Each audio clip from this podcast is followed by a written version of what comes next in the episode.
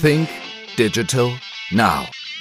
Der Podcast für Marketing, Kommunikation und digitalen Geschäftserfolg. Gastgeber ist Österreichs führender Storytelling-Experte Harald Kopeter.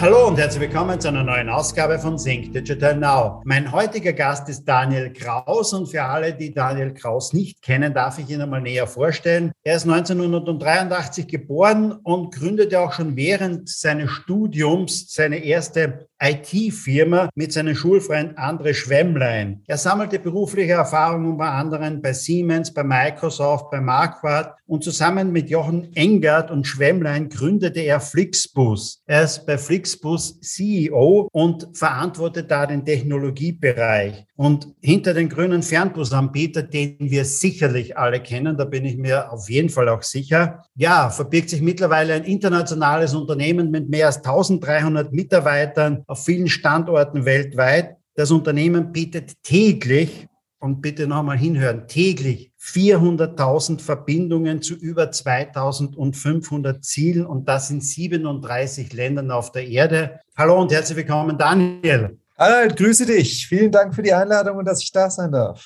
Daniel, stimmen denn die Zahlen so jetzt noch? Weil äh, wenn man so rasant wächst, dann äh, kann es ja auch sein, dass es von einem Tag auf den anderen da schon wieder was dazugekommen ist. Ja, weitestgehend, weitestgehend. Ne? Also es ist so, äh, dass wir jetzt äh, erst zuletzt äh, auch Liechtenstein noch angebunden haben und ja Ende letzten Jahres in Brasilien gestartet sind. Ich kann es immer nicht ganz genau sagen, ob es 37, 38, 39 oder 40 Länder sind. Ich sage immer so um die 40 Länder. Dummerweise wurden wir auch kürzlich gezwungen, ein Land zu äh, äh, schließen, äh, einstweilig. Von daher, das klingt, äh, das klingt sehr gut, ne? aber äh, lass dich dann nicht auf äh, das letzte bisschen festnageln. Aber so um die 40 Länder ist tatsächlich ähm, korrekt, sind wir mittlerweile präsent. Ich sage mal, von der äh, syrisch-türkischen Grenze bis an die Copacabana. Ne? Ähm, und äh, das ist äh, schon was, äh, was man jetzt vor zehn Jahren nicht zwangsläufig so ähm, gedacht hätte. Ja? Ich erinnere mich noch, als ich auf dem Highway One äh, zwischen Los Angeles und San Diego unterwegs war, ähm, da im Süden von von, von Kalifornien, wenn man da, da grüne Busse sieht, das ist dann schon nochmal was anderes als äh, zwischen München und Nürnberg. Aber die Anzahl der Ziele, das, das passt sehr gut und es sind ein bisschen mehr als 400.000 Verbindungen tagtäglich. Das ist also ähm, einwandfrei recherchiert und ähm, noch nicht das Ende, hoffen wir doch. Ja, da, da geht schon noch ein bisschen mehr. Du hast gerade gesagt, zehn Jahre. Wir haben auch versucht zu recherchieren. Das Gründungsjahr sind aber da auf verschiedene, ähm, auf verschiedene ja. Jahre gestoßen, 2011, 2012, 2013. ähm, warum schwirren da verschiedene Jahre rum. Ne, also äh, wir zählen intern immer das Jahr, Monat und Tag des ersten Busses. Das war im Februar ähm, 2013. Deswegen haben wir technisch gesehen das äh, neunte Jubiläum jetzt im Februar gefeiert. Allerdings ist es so, dass die offizielle Gründung äh, Ende 2011 war im Sinne von äh, äh, Incorporation. Ne? Also zuerst in der GBR, damals die Gobus GBR und dann die Gobus GmbH und dann jetzt eben bis heute alle, alle ihre Rechtsfolgerinnen. Ähm, deswegen kann man sozusagen, wenn man da sehr formal juristisch unterwegs unterwegs äh, ist, äh, noch etwas weiter zurückgehen. Aber wir finden es schöner eben zu zählen, ähm, die Jahre ab dem ersten Bus, weil das ist ja die eigentliche Dienstleistung, das, was uns ausmacht und nicht ein Handelsregistereintrag. Das ist ein bisschen langweilig. Du hast gerade gesagt, erster Bus, aber erster Bus äh, stimmt ja in dem Sinn vielleicht nicht, äh, weil ihr selber betreibt ja keine Busse. Besitzt ihr denn überhaupt einen Bus? Das ist äh, sehr richtig. Wir besitzen einen Bus in Deutschland, und äh, hier und da haben wir noch eine Vereinbarung, in Italien beispielsweise, wo wir einen Bus haben, der technisch gesehen uns gehört, aber von einem Partner betrieben wird. Das liegt daran, dass wir hier und da ein Fahrzeug brauchen, um regulatorisch als Verkehrs-, als Busunternehmen anerkannt zu sein. Aber grundsätzlich ist es genau wie du sagst. Wir, äh, unser Modell äh, ist ja die Zusammenarbeit mit ähm, äh, mehreren hundert mittelständischen Partnerunternehmen, die für uns äh, die Busse betreiben und deswegen besitzen wir die nicht. Das heißt, äh, was wir machen, wir sind dafür verantwortlich, äh, salopp gesagt, die Kunden anzusprechen, auf das Angebot aufmerksam zu machen, auch das perfekte Angebot zu bauen und ähm, äh, dann die Busse zu füllen und unsere Partner, die das äh, teilweise schon seit Jahrzehnten machen, äh, häufig nicht mal mehr in der ersten, sondern in der zweiten oder dritten Generation, die können wirklich äh, mit, äh, mit einem hohen Maß an Verlässlichkeit und Sicherheit ähm, äh, die Flixkunden dann von A nach B transportieren. Und äh, so ist das äh, eine sehr schöne Symbiose, die jetzt eben seit fast zehn Jahren Bestand hat. Hat denn das vor zehn Jahren überhaupt jemand verstanden, wie ihr an Partnern herangegangen seid oder die kontaktiert habt, was ihr denn so vorhabt? Denn äh, da kommen jetzt ein paar junge Leute, okay, aus der IT-Branche und wollen jetzt uns, die wir seit Jahrzehnten in dieser Branche sind, erklären, wie man, wie man Tickets verkauft? Da gab es zwei Aspekte, die jetzt rückblickend äh, schon fast amüsant sind. Zum einen haben wir äh, gegenüber Dritten, die nicht ähm, Mobilitätspartner sind, zum Beispiel Investoren oder auch gegenüber äh, der Politik und Regulatorik, haben wir häufig Greyhound als Beispiel genannt, weil das jeder kannte. Und jetzt ist es äh, mittlerweile Teil der Familie. Das war jetzt nicht notwendigerweise äh, im Kern des ursprünglichen Plans. Und auf der anderen Seite äh, der Aspekt, Partnerunternehmen zu überzeugen. Da fragen mich auch viele Jungunternehmer, wie das ging oder geht, ne? weil da glauben alle, das ist zack, zack, man schnippt einfach mal und dann hat man ein Unternehmen wie Flix gebaut. Also zum einen ist es immer eine Teamleistung, also es liegt sicherlich nicht an mir oder nur uns dreien. Und zum anderen ist es gerade zu Beginn einfach harte Arbeit. Man muss sich das so vorstellen, wir haben, als wir uns überlegt haben, wie wir das Modell aufziehen wollen, haben wir uns quasi in Deutschland äh, eine Datenbank gekauft, analog zu den gelben Seiten. Bin nicht sicher, ob es die in Österreich auch gibt, aber letztlich so eine, ja, Branchen, so, so eine Branchendatenbank. Und da waren so knapp 5000 Busunternehmen gelistet. Und was wir gemacht haben, ist, wir haben dann äh, mit Hilfe von Serienbriefen und E-Mails und Ähnlichem äh, sind da in Kontakt getreten und haben die alle angeschrieben. Wie gesagt, äh, E-Mails, Briefe, Telefonate und so weiter und so fort. Und haben die über mehr als zehn Monate auch regelmäßig besucht und haben die versucht zu überzeugen, genau wie du sagst, ne, erklärt, wie wir es machen wollen, sind auf, den, auf deren äh, Rückfragen eingegangen. Und dann waren es, glaube ich, am Anfang knapp sieben Partner, mit ein bisschen mehr als 30 Bussen, die mit uns das damals gestartet haben. Das ist ja, wir reden ja hier über Think Digital Now, das heißt Leute, die im E-Commerce zu Hause sind, ja, und sich über Conversion Rate Gedanken machen, äh, die werden jetzt rechnen und werden sagen, ach du Himmel, bei der Conversion Rate würde ich jeden E-Commerce-Shop sofort zumachen. Das stimmt, aber das geht nicht anders. Ne? Wir mussten da einfach äh, Überzeugungsarbeit äh, und so richtige äh, Groundwork leisten, weil, weil, wie du schon sagst, das Modell war neu, das Gesetz war in Deutschland gerade in der Änderung begriffen und wir waren drei so äh, Technologie-Jungs, die jetzt nicht äh, keinen Stallgeruch hatten. Und das heißt, man muss sich die Reputation erst aufbauen über die Zeit. Und das hat, äh, das hat ein gutes Jahr in Anspruch genommen. Nach diesem einen Jahr wart ihr dann davon überzeugt oder andere auch, okay, das Modell funktioniert auch so, wie wir uns das gedacht haben? Oder hat es dann noch ein bisschen länger gedauert? Also überzeugt waren wir von Anfang an. Ich glaube, das ist äh, äh, eine der Grundzutaten, wenn man so ein Unternehmen von der, äh, von der Pike auf plant, dass man sehr überzeugt von dem ist, was man tut, von der Idee. Und gleichzeitig muss man natürlich anpassungsfähig bleiben die Klarheit, dass das System dann wirklich skaliert und wir sozusagen gekommen sind, um zu bleiben, das hat etwas länger gedauert als, äh, als äh, ein Jahr. Ich würde sagen, 2015 oder 16 war es dann so, ähm, ist natürlich ein schleichender Prozess, dass wir, dass sich so eine Sicherheit sozusagen ähm, eingebürgert hat, dass das Modell einfach wirklich äh, auch ein Exportschlager äh, wortwörtlich in die ganze Welt sein kann und dass es auch beispielsweise mittlerweile auf andere Verkehrsträger wie den Zug ähm, ausgebreitet werden kann. Das hat, das hat wahrscheinlich so um die drei Jahre gedauert und ähm, jetzt ist es, jetzt ist es klar, dass wir äh, einfach auch so, so einen resilienten Nukleus haben, der die ein oder andere äh, Krise überstehen kann, wenn man die letzten Jahre Revue passieren lässt. Ja, ähm, eure Philosophie lautet ja smarter grüner Verkehr überall auf der Welt. War das von Anfang an so oder ist das Thema Grün vielleicht später verstärkt dazugekommen? Denn dieser Trend jetzt einmal Klima und auf das Klima zu sehen, nicht zu fliegen, vielleicht mit dem Bus zu fahren, aber auch mit dem Zug zu fahren, da kommen wir später noch dazu, weil es gibt ja nicht nur Flixbus, nicht, sondern auch Flixtrain. War das immer so klar, dass ihr auch grün sein wollt? Ja, die Vision, die Vision war implizit schon immer klar. Die Kunst ist dann auch zusammen mit den Kolleginnen und Kollegen, das irgendwann explizit zu machen, damit man, damit man ein Identifikationsmerkmal hat. Und im Zuge dieses Prozesses ist das Grünthema nochmal stärker hervorgehoben worden. Warum ist es so? Als wir losgelegt haben, haben wir gedacht, wir brauchen eine Alternative zum Individualverkehr. In Europa, vor allem in Deutschland, gab es das nicht so richtig. Und außerdem Zug, der schlecht und überteuert war, bisweilen immer noch ist, also gerade was die Staatsbahn angeht, ähm, haben wir gesagt, warum soll es nicht wie in anderen Ländern, ob das jetzt in Irland, in England oder in den USA ist, einen Bus geben? Und dann kam eben die Gesetzesliberalisierung. Und für uns war wichtig, dass wir ein Produkt, eine Dienstleistung schaffen, die die Nachfrage der Menschen sozusagen widerspiegelt. Ne? Wir haben von Anfang an versucht, die Nachfrage sozusagen zu verstehen und das Angebot so zu bauen. Und das ist, glaube ich, einer der Kernerfolgsfaktoren und warum wir auch sehr günstig unterwegs sein können, was sozusagen ähm, äh, das, das Preis-Leistungs-Verhältnis angeht. Wir haben am Anfang ich meine, es ist offensichtlich, da kommt jeder drauf, dass geteilte Mobilität äh, ökologisch sind immer besser ist. Aber das war äh, glaube ich, nicht Teil der Geburtsstunde, sondern es ist Folgendes passiert. Wir waren gerade dabei, ähm, sozusagen zu wachsen und an den Start zu gehen. Da ist uns äh, vom Umweltbundesamt eine Studie in die Hände gefallen, die tatsächlich äh, damals äh, wissenschaftlich, äh, ähm, wissenschaftlich dargelegt hat, dass der Pro-Kopf CO2-Ausstoß bei Bussen sogar noch besser ist, mit modernsten Dieselaggregaten zu dem Zeitpunkt noch, noch besser ist als der Pro-Kopf-Ausstoß bei Zügen. Und dann sind zwei Sachen passiert. Zum einen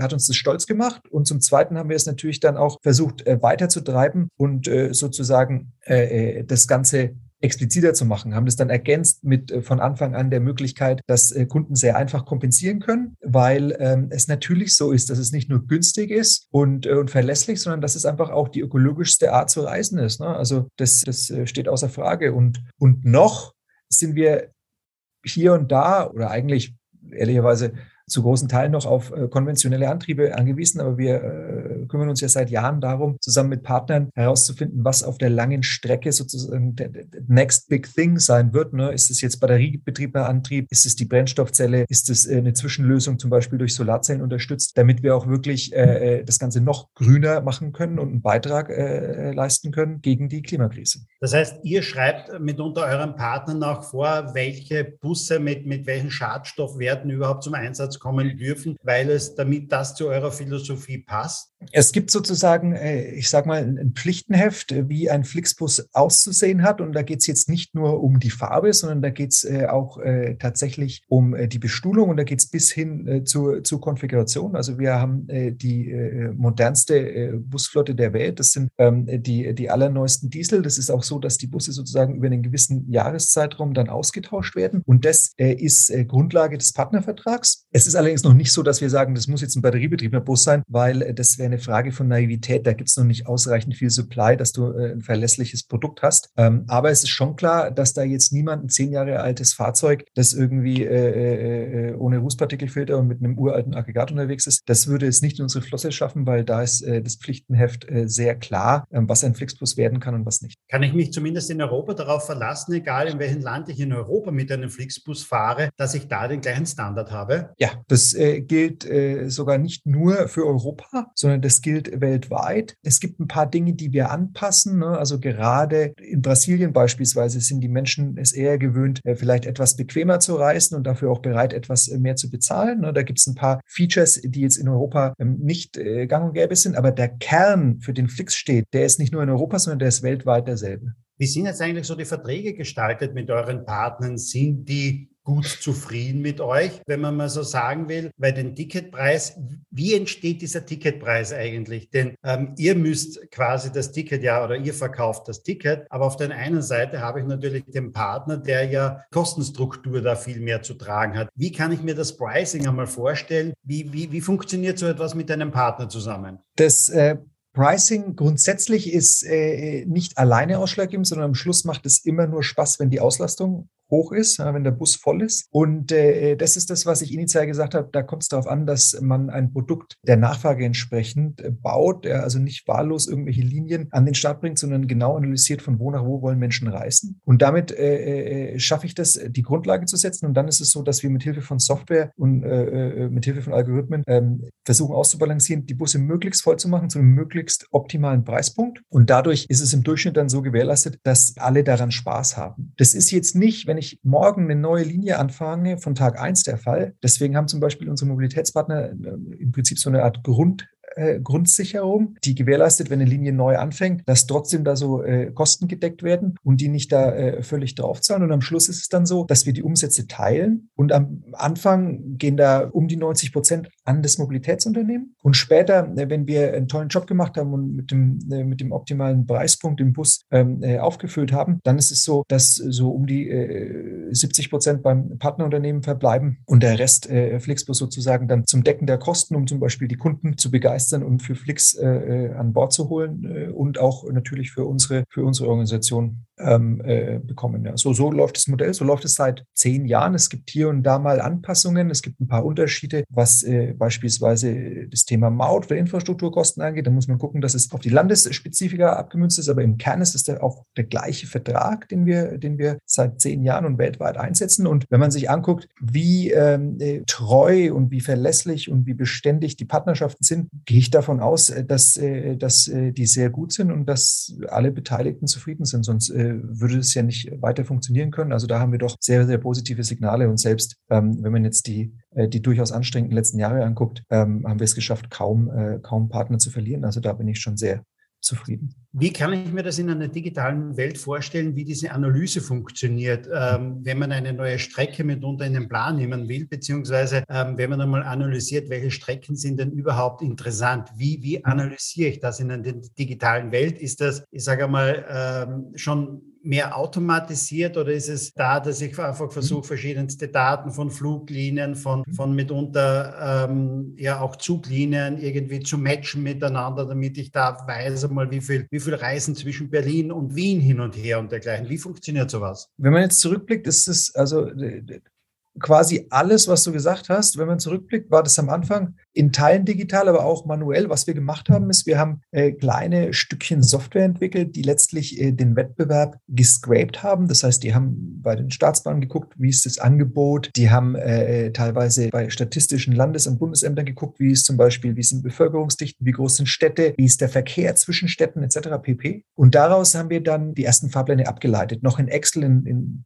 tapetenweise in unserem Büro. Das funktioniert, wenn man äh, eine Handvoll Verbindungen innerhalb von einem Land hat. Offensichtlich äh, äh funktioniert es nicht mehr bei über 400.000 Verbindungen tagtäglich. Das heißt, was wir gemacht haben, wir haben das alles in eine Datenbank eingespeist und füttern die. Und äh, das ist heute genauso, wie es damals war, nur größer automatisiert, Datenbank gestützt und einfach mit mehr Datenquellen. Wir schauen uns äh, natürlich an, wo sind Flugverbindungen, was machen statistische Bundesämter, wie sind Autobahnauslastungen, was machen, äh, was macht der Wettbewerb im Sinne der Staatsbahn etc. pp. Und über die Zeit ist es so, das ist auch nichts, was wir erfunden haben, dass sich da herauskristallisiert, dass Verkehr weitestgehend wie Gravitation funktioniert. Das bedeutet, dass du zwischen großen Städten wie Berlin und Hamburg auch ohne Probleme äh, in einem 20-Minuten-Takt fahren kannst. Ne? Da kannst du nichts falsch machen. Interessant wird es aber dann quasi im Longtail, ne? mit Verbindungen, mit Umstiegen, kleinere Städte. Und du willst ja schon ein sehr, sehr gutes und dichtes Netz als Angebot bereitstellen. Und das äh, zu bauen, das, da, da haben wir so eine Art Flix-Gravitationskonstante abgeleitet und eben ein Stück Software, das sozusagen diese ganzen Informations-, diese Datenpunkte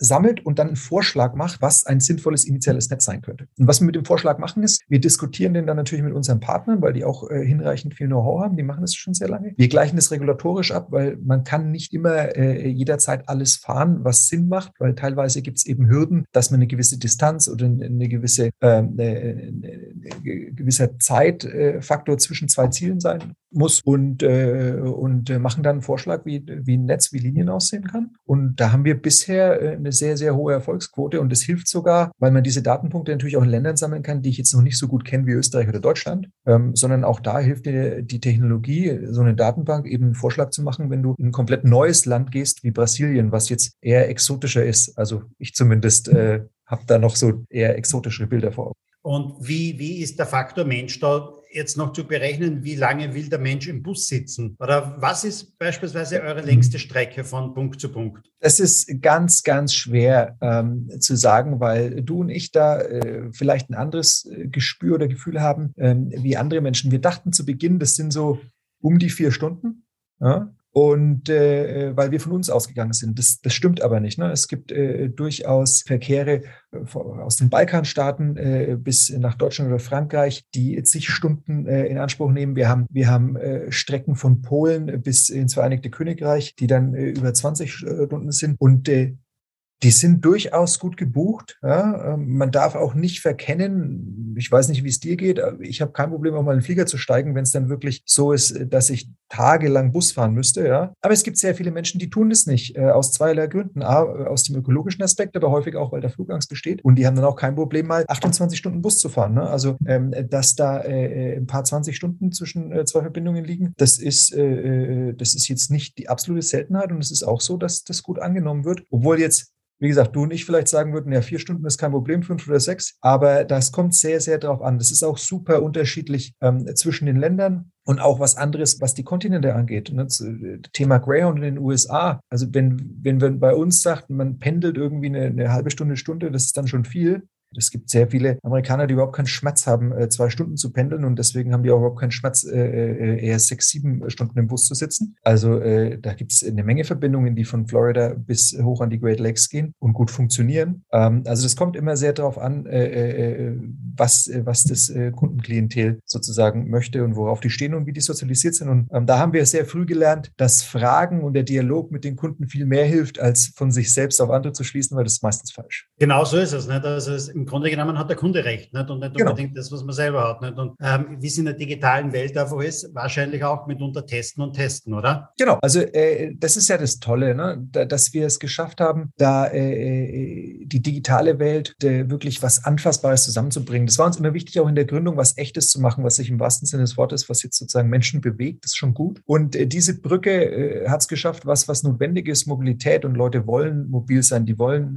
ihre Familien besuchen, die wollen die, wollen neue äh, Dinge entdecken. Das zu verbessern, günstiger zu machen, ökologischer zu machen, das ist natürlich toll und da hilft das Digitale. Und da hast du ein Thema AB-Tests, da hast du auch die Möglichkeit, dass du jetzt zum Beispiel, wenn du für ein Produkt verantwortlich bist, wie unsere App, dass du mit einem neuen Feature mal an den ZOB gehst und die Kunden befragst. Wir machen äh, regelmäßig User Labs, wo wir äh, Kunden anonym einladen und, und, und bitten, ob sie hier in den Büros teilhaben wollen, wenn wir über neue Dinge diskutieren. Einfach, um am Puls der Zeit zu sein, weil, wie du richtig gesagt hast, der Kunde hat immer recht. Ja. Punkt. Gibt es jetzt irgendeine Verbindung, wo ihr am meisten daneben gelegen seid, ähm, im Grunde genommen, ähm, jetzt mal, dass es keine Auslastung gab oder ja. dass die Frequenz ihr in kurzer Zeit wahnsinnig steigern musstet? Ich habe eine Verbindung im Kopf, die ich auch nennen werde. Ich weiß nicht, ob es die äh, schlimmste ist, weil ich mittlerweile nicht mehr alle auswendig kenne, aber ich weiß noch, als wir losgelegt haben, äh, waren wir sehr sicher, dass man von Nürnberg nach Regensburg optimal fahren kann. Ne? Das ist so knapp eine Stunde äh, mit dem Zug. Kann man dazwischen gibt es einen Halt in, in Neumarkt und, und da war der Zug durchaus preislich satt, sage ich mal, so dass wir gesagt haben, wir können das günstiger anbieten und so. Und äh, auch da äh, wieder in Diskussion und Abstimmung mit unseren Partnern. Und wir waren da sehr bullisch. Glaube, also es waren wenige Wochen und äh, dann mussten wir es einstellen. Wir haben die Tickets damals nicht verschenkt bekommen. Ne? Also im Schnitt für einen Euro. Die Leute wollten da äh, zwischen Nürnberg und Regensburg nicht Bus fahren und ich habe das für eine brillante Idee gehalten, aber die Kunden nicht in dem Maße.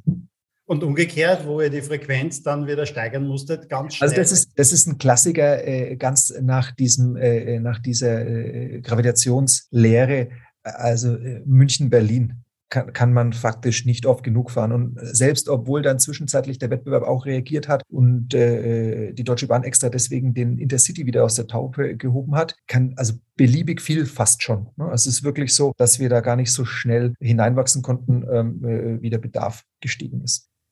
Kurze Unterbrechung, diesmal in eigener Sache. Die letzten Monate und Jahre haben uns gezeigt, wir brauchen im Business neue Lösungen, wir brauchen neue Ideen, wir brauchen frische Ideen. Und genau darum geht es am Fresh Content Kongress am 19. Mai im Kongress Graz. Der Fresh Content Kongress ist eine Veranstaltung, die ich seit fünf Jahren veranstalte. Dabei geht es um die wesentlichsten Themen im Unternehmertum, im Business. Es geht um die Themen Marketing, Sales, Kommunikation und Unternehmertum. Und auch heuer werden am 19. Mai wieder ganz tolle Gäste und Speaker mit dabei sein. Unter anderem Jörg Löhr. Jörg Löhr ist einer der bekanntesten Persönlichkeitstrainer im deutschsprachigen Raum. Oder René Bourbonus, aus meiner Sicht einer der besten Rhetoriktrainer im deutschsprachigen Raum. Mit dabei ist auch Frank Doppheide. Frank Doppheide war über viele, viele Jahre CEO von Grey International, einer der größten Werbeagenturen. Er war Geschäftsführer der Handelsblatt Mediengruppe und hat seit rund einem Jahr über ein Jahr eine eigene Agentur und hat 2021 ein Buch geschrieben. Es ist ein Spiegel-Bestseller geworden. Es nennt sich Gott ist ein Kreativer und kein Controller. Mit dabei ist auch Andreas Spur. Auch er hat schon mehrere Bestseller geschrieben. Sein neuestes Buch nennt sich Business geht heute anders. Und genau darüber wird er am Kongress sprechen. Noch mit dabei ist Christian Lindemann. Christian Lindemann, auch er hat 2021 ein Buch herausgebracht. Es nennt sich Souverän auf den Bühnen des Lebens. Und wenn einer über die Bühnen des Lebens sprechen kann, dann ist es Christian Lindemann, denn Christian Lindemann ist der einzige deutschsprachige Solo-Act bei Cirque du Soleil weltweit. Er wird auch genannt der König der Taschendiebe und in seinen Vorträgen und Workshops zeigt er den Leuten, wie man auf der Bühne des Lebens agiert, denn du selbst stehst jeden Tag auf der Bühne des Lebens. Egal ob vor deinen Mitarbeitern, vor deiner Familie, vor deinen Kindern. In allen Gesprächen gilt es darum, einfach souverän zu agieren. Ja, und ich selbst werde aus meinem klassischen Gebiet im Thema Storytelling im Grunde genommen wieder einige meiner besten Geschichten präsentieren. Darum geht es beim Fresh Content Kongress am 19. Mai im Kongress Graz. Du kannst live mit dabei sein, entweder im Kongress Graz oder aber auch per Livestream. Du findest den Link dazu ganz einfach in den Show Notes oder aber du gehst einfach rein und gibst einfach in den Google-Suchschlitz Fresh Content Kongress ein und es ist ohnehin der einzige, der sich so nennt. Würde mich freuen, dich am 19. Mai persönlich begrüßen zu dürfen. Und nun geht's weiter im Podcast.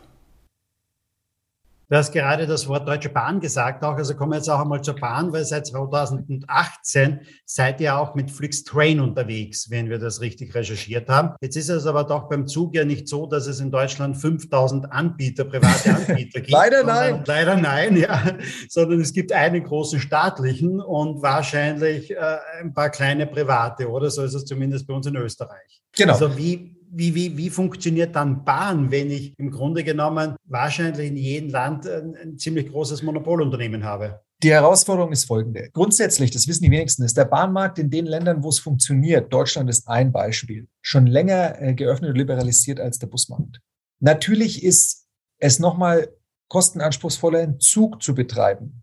Warum sage ich das? Das ist vor allem dann wichtig, wenn er nicht voll ist. Weil wenn der Zug voll ist, dann ist es noch mal viel besser. Wir sagen immer, das Einzige, was äh, konkurrenzfähig äh, zu einem äh, günstigen und attraktiven Bus ist, ist ein äh, günstiger und noch attraktiverer Zug. Ja? Und äh, die Kunst ist dann eben, den Zug auch entsprechend äh, zu füllen, weil bei so einem Doppeldecker passen 80 Leute rein. Wenn ich da, äh, wenn ich da, weiß ich nicht, 65 reinbringe, muss ich halt 65 äh, Tickets verkaufen. In so einem Zug, wenn da 1000 Leute rein äh, äh, dann muss ich da halt schon weit über 800 äh, Tickets verkaufen. Und das haben bisher, äh, da haben sich private Anbieter immer schwer getan. Warum? Weil die eine sehr lokale Präsenz hatten. Also in Deutschland war eine der bekanntesten privaten Strecke Hamburg-Köln. Aber außerhalb von Hamburg und Köln, also wenn man nicht Hamburger oder Kölner war, dann kannte das kaum einer. Also außerhalb der Bahnbranche, ne? die Experten kannten das schon. So, und äh, äh, das ist eine Herausforderung. Und was wir mit Flixbus geschaffen haben, ist, dass das meiner Meinung nach die einzig relevante Plattform für Ground Transportation in Europa ist, neben den Incumbents, neben den Staaten. Das heißt, wenn Menschen in Deutschland äh, nicht fliegen wollen, kein Auto haben und von A nach B möchten, dann gibt es nur zwei Portale, wo sie suchen uns und eben die Deutsche Bahn. Und dann ist es für unsere Kunden, haben wir sehr schnell gemerkt, sekundär. Ähm, wenn, wenn man die anständig führt zu einem ZOB oder zu einem Bahnhof, also zu einem Einstiegspunkt,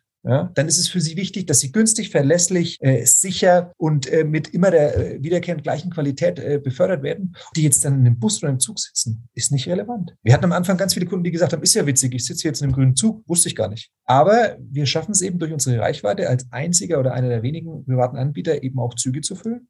Und das haben wir als Chance begriffen und haben da 2018 angefangen, machen das ja mittlerweile nicht nur in Deutschland, sondern unter anderem auch in Schweden und haben den ganz starken Willen, das auch ähm, in Deutschland weiterzuwachsen und in Europa weiterzuwachsen, wo immer das möglich ist über die nächsten Jahre. Das ist ein großes strategisches Projekt, weil äh, wir glauben, auch Thema Ökologie in Europa, Thema Green Deal, wir glauben sehr an eine Renaissance der Schiene. Ich fahre in Deutschland quasi äh, schon ausnahmslos nur Bus und Zug. Ich fahre äh, äh, quasi kaum, außer im ländlichen, mit meiner Family und den beiden Kids äh, Auto. Ich fliege in Deutschland gar nicht. Und ich bin der Meinung, das muss man in Europa auch nicht machen. Es gibt keinen Grund von hier in Berlin nach Paris zu fliegen, außer dass es vielleicht äh, noch kein sauberes Angebot äh, gibt. Wir werden aber dafür sorgen, dass es das gibt in den nächsten zehn Jahren. Das ist unser starker Wille. Und dann, glaube ich, äh, kann die Renaissance der Schiene einen großen Teil zur Verkehrswende in Europa zum Thema Green Deal beitragen. Und wir werden dafür Sorge tragen, dass die Züge nicht so farblos unterwegs sind wie die unseres Wettbewerbers, sondern in knalligen Grün. Also das heißt, es gibt einen Ganzzug. Ihr seid nicht eingemietet irgendwie bei einer bestehenden Strecke oder so etwas, sondern es gibt einen Ganzzug.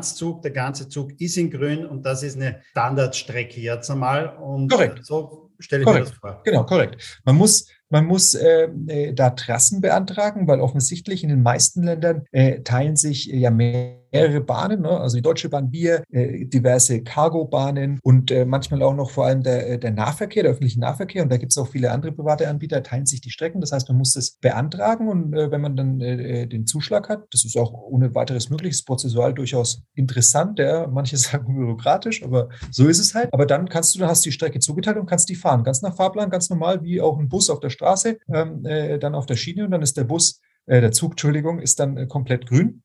Und äh, es ist äh, exakt dieselbe Experience wie äh, bei uns im Bus, äh, mit noch ein paar natürlich zusätzlichen Annehmlichkeiten. Ne? Wir haben in unseren Flixtrains so Kinderspielecken, weil man sich natürlich im Zug da etwas freier bewegen kann als im Bus. Und äh, aber ansonsten ist es äh, auch Thema Internet und so in Fahrzeugen und, und wie die, die Attitude ist, dass wir eben günstige und, und smarte Mobilität äh, voranstellen, ist genau dasselbe. Meine Kollegin hat ein bisschen recherchiert und ist draufgekommen, in Frankreich gibt es seit 2019 ein Angebot, das nennt sich FlixCar. Ja. Was verbirgt sich da dahinter? Na, grundsätzlich, was wir machen, ist, äh, wir sind Spezialist für ähm, äh, die lange Distanz. Ja, und wir versuchen immer das optimale Angebot, das, was der Kunde äh, einfordert, äh, äh, an den Markt zu bringen. Und da ist es in Frankreich so, dass es einen starken Wettbewerber gibt, der eben Mitvergelegenheiten macht. Und äh, da war es für uns schon ein Anliegen zu gucken, wie kann man das komplementär machen und wie kann ich dafür Sorge tragen, dass ich auch da äh, möglichst viel Kunden für grüne Mobilität und zwar jetzt im wahrsten Sinne des Wortes, sehr Flixmobilität begeister. Und äh, da haben wir eben FlixCar an den Start gebracht, um das äh, auszuprobieren und zu optimieren. Äh, das funktioniert in Frankreich auch ganz gut, aber wir haben jetzt gerade keine Pläne, das in Deutschland äh, zu erweitern, weil in Deutschland hatten wir jetzt eben die Möglichkeit, äh, statt nach unten ja, in ein kleineres, kleineres Transportmittel, nach oben zu wachsen in ein größeres Transportmittel. Und äh, da ist mir Flixtrain dann doch äh, noch ein bisschen Liebe. Jetzt habt ihr in den USA Greyhound übernommen. Ihr seid in Brasilien in äh, einem großen Busland eingestiegen jetzt auch, beziehungsweise seid dort präsent. Äh, Brasilien ist ja auch das größte Land in Südamerika. Wohin führt euer Weg? Ist Asien denn mitunter, wie, wie sieht es da aus? Also ist das ein Busland auch? Äh, wie, wie sehen da die Pläne? Aus. Ja, also das ist sehr witzig, weil rein technisch und streng genommen sind wir schon in Asien. Wir sind ja 2019, äh, ich glaube 19, in den, in den, türkischen Markt eingestiegen und haben damit Camelcoach den türkischen Markt für übernommen und äh, fahren da auch jenseits des Bosporus, von daher technisch gesehen in Asien. Ansonsten gucken wir immer, was passt am besten. Und mit am besten ist es A, die Größe des Marktes und ist es ein Bus oder ein Zugland? Zugland im Sinne von, ist es auch schon ähm, möglich, da private Züge anzubieten? Und B, sind wir in der Lage, auch diese gleichbleibende Qualität an Mann und Frau zu bringen? Ne? Also können wir das Flix-Produkt, können wir dafür sozusagen äh, Rechenschaft ablegen? Und, äh, äh, und C, dann noch, ist es kulturell so, dass wir sagen, das, das passt zu uns oder ist es aufwendiger? Von daher gibt es da schon noch Überlegungen, noch andere Länder in Asien anzugehen, aber aktuell, du hast es erwähnt, haben wir mit Flix Train und vor allem aber auch mit dem Start in Brasilien und zu guter Letzt äh, mit, der, mit der Integration äh, von, von Ground in den USA und dem klaren Ziel in den USA, äh, da zügig die, die Marktführerschaft äh, zu erarbeiten, genug zu tun. Das heißt, wir werden da jetzt nicht, äh, das ist nicht unsere Art, irgendwo nach Asien reinstolpern, sondern äh, wir haben das im Blick und ich bin sicher, dass sich da in den nächsten Jahren Möglichkeiten ergeben werden. Aber äh, jetzt gerade kann ich mich tatsächlich nicht über zu wenig Arbeit beklagen. Euer Business ist es ja, Leute von A nach B zu bringen.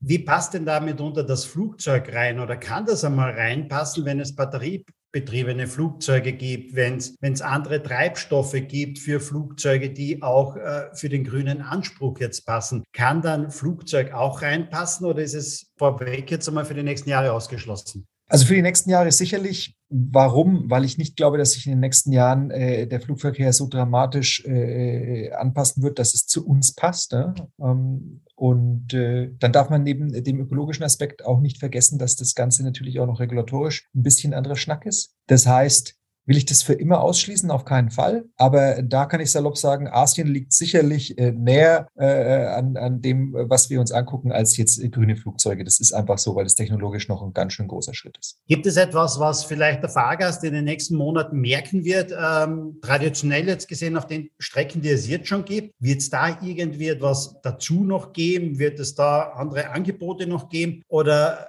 sagt ihr, okay, im Moment können wir das Angebot gar nicht erweitern, weil, okay, Sitzplatzabstand bleibt jetzt einmal, WLAN gibt schon überall. Was könnten wir da noch dazu anbieten? Im Moment gibt es nicht. Wir probieren, wir probieren immer, äh, immer mal wieder Dinge aus, zum Beispiel ähm, auch bei so gewissen Strecken München und Zürich und so, ob die Leute bereit sind, ein bisschen im Premium äh, zu bezahlen, weil da sehr viele Geschäftsreisende unterwegs sind. Wir werden natürlich das Thema Internet immer noch verbessern, weil da, da so schnell wieder äh, die Leute mehr Anforderungen haben, so, so schnell können wir bisweilen da gar nicht nachliefern. Das heißt, es wird immer inkrementelle Verbesserungen geben. Das Thema Media per se, dass man auch Leute, die jetzt nicht nur am Handy rumhängen, dass die sich mal ein Video angucken oder, oder äh, etwaige Inhalte, das ist was, was wir sukzessive steigern. Aber grundsätzlich versuchen wir da möglichst wenig Shishi zu machen, sondern am Schluss ist es so, dass der Kunde, der tickt über Verlässlichkeit, über Pünktlichkeit, über Preis und die Tatsache, dass es auch ökologisch ist. Und bevor ich da zu viel Shishi mache, äh, das ist wieder das, regelmäßig mit dem Kunden in Austausch gehen, sagen die dann, nee, dann, dann, dann guckt euch, dass ihr vielleicht die Kompensation Kompensationslogik nochmal verbessert, dass wir da irgendwie nochmal mehr Gutes tun können. Oder dann, dann, dann guckt halt, dass die Preise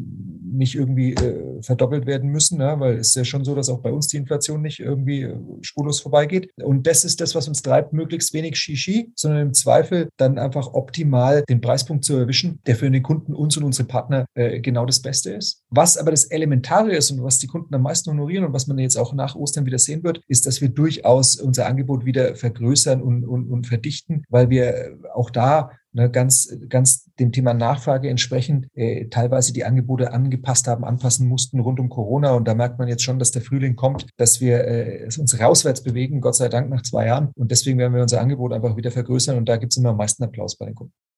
Also, liebe Zuhörer da draußen, man merkt zukünftig, wenn der Frühling kommt, einfach wenn mehr grüne Busse unterwegs sind, das ist ein sicheres Zeichen auch dafür, dass der Frühling kommt. Das stimmt, ja. Sonne und grüne Busse. Ja, lieber Daniel, herzlichen Dank. Da waren viele spannende und interessante Antworten mit dabei. Vielleicht zum Abschluss noch zwei Fragen zu deiner persönlichen digitalen Welt. Was sind denn abgesehen von der Flixbus-App deine Lieblings-Apps am Handy?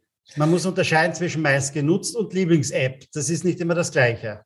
Ja, ich bin, bin da echt, ich bin da echt schon äh, äh konservativ. Ne? Ich habe ich mache sehr viel mit, mit E-Mail-Apps und äh, dann natürlich auch anderen äh, Messengern. Ich bin da immer noch äh, WhatsApp. Ne? Ich habe gemerkt, äh, als da große Boykottaufrufe waren, wie schwer mir es fällt, das zu wechseln. Ähm, von daher das ist das eine. Dann, dann äh, hat sich jetzt äh, neuerlich, witzigerweise erst die letzten drei Jahre, FaceTime und so auch zur Lieblings-App äh, hochgeschwungen, weil ich habe zwei kleine Kinder und da ist äh, Videotelefonie schon ähm, einfach, einfach nochmal eine Nummer cooler als einfach nur Sprache, äh, weil das bei Zweijährigen dann äh, bisweilen etwas anstrengend ist. Und ansonsten bin Informationszüchtling. Das heißt, ich bin schon äh, regelmäßig äh, vor allem auf Handelsblatt und, und, und Spiegel Online und äh, versuche mich, äh, versuch mich da ähm, up to date halten, was in dieser sehr bisweilen spannenden und schnell drehenden Welt so vor sich geht. Ähm, jetzt ist das Grün in eurer Farbe klarerweise schon einmal drinnen und äh, ihr seid auch, ja, das grüne ökologische Anspruch. Wann hast du das letzte Mal ein YouTube-Tutorial zur Hand genommen oder dir angesehen, um selbst etwas zu reparieren, bevor du es weggeworfen hast? Letztes Wochenende, ich muss immer lachen, weil da geht es ja nicht nur um Reparatur, sondern auch um Pflege und Maintenance. Letztes Wochenende ähm, äh, wollte ich unseren Duschkopf entkalken und das sind so Gumminippel und so und das genau. war, äh, also da, da wusste ich, da war ich erstmal davor gestanden und mir gedacht, okay, wie jetzt, ohne abzuschrauben und da habe ich mir ein Tutorial angeguckt. Und ich bin, ich bin, ich liebe es, Dinge zu reparieren. Meine Frau sagt manchmal sogar, ey, das hätte jetzt einfach, es wäre einfacher, günstiger gewesen, wenn es was Neues bestellt hättest. das ist ein bisschen auch, was ist eine Frage der Wettbewerbsgesellschaft, äh, Wettbewerbsgesellschaft. Das ist ja so ausgelegt, ja. dass es günstiger ist, aber manchmal habe ich den Anspruch, weil du Dinge auch lieb gewonnen hast. Und dann bestelle ich Ersatzteile, die dann teilweise deutlich teurer sind. Ich habe, ich glaube, meine Frau hat die meiste Angst davor, dass ich mir jetzt noch einen 3D-Drucker anschaffe und da im Keller des Frickeln anfange. Aber ähm, da bin ich schon, äh, äh, da, weißt du, das ist so, du brauchst, da geht es nicht nur um die Tutorials und die Tatsache nicht einfach zu konsumieren und Dinge wegzuschmeißen, sondern da geht es auch darum, dass wenn du so viel intellektuell und mit dem Kopf und am Computer arbeitest, dann ist es schon auch cool, wenn du am Wochenende ein bisschen schrauben kannst. Na, finde ich auch. Lieber Daniel, herzlichen Dank. War ein tolles Interview, tolle Antwort mit dabei. Herzlichen Dank dafür. Danke dir, Harald. Hat mich sehr gefreut. Mich auch. Liebe Hörer, das war eine weitere Ausgabe von Sync Digital Now. Ihr hört demnächst wieder weitere spannende Interviews mit sehr, sehr interessanten Gästen. Seid einfach wieder dabei. Nächsten Dienstag gibt es die nächste Ausgabe von Sync Digital Now. Bis dann.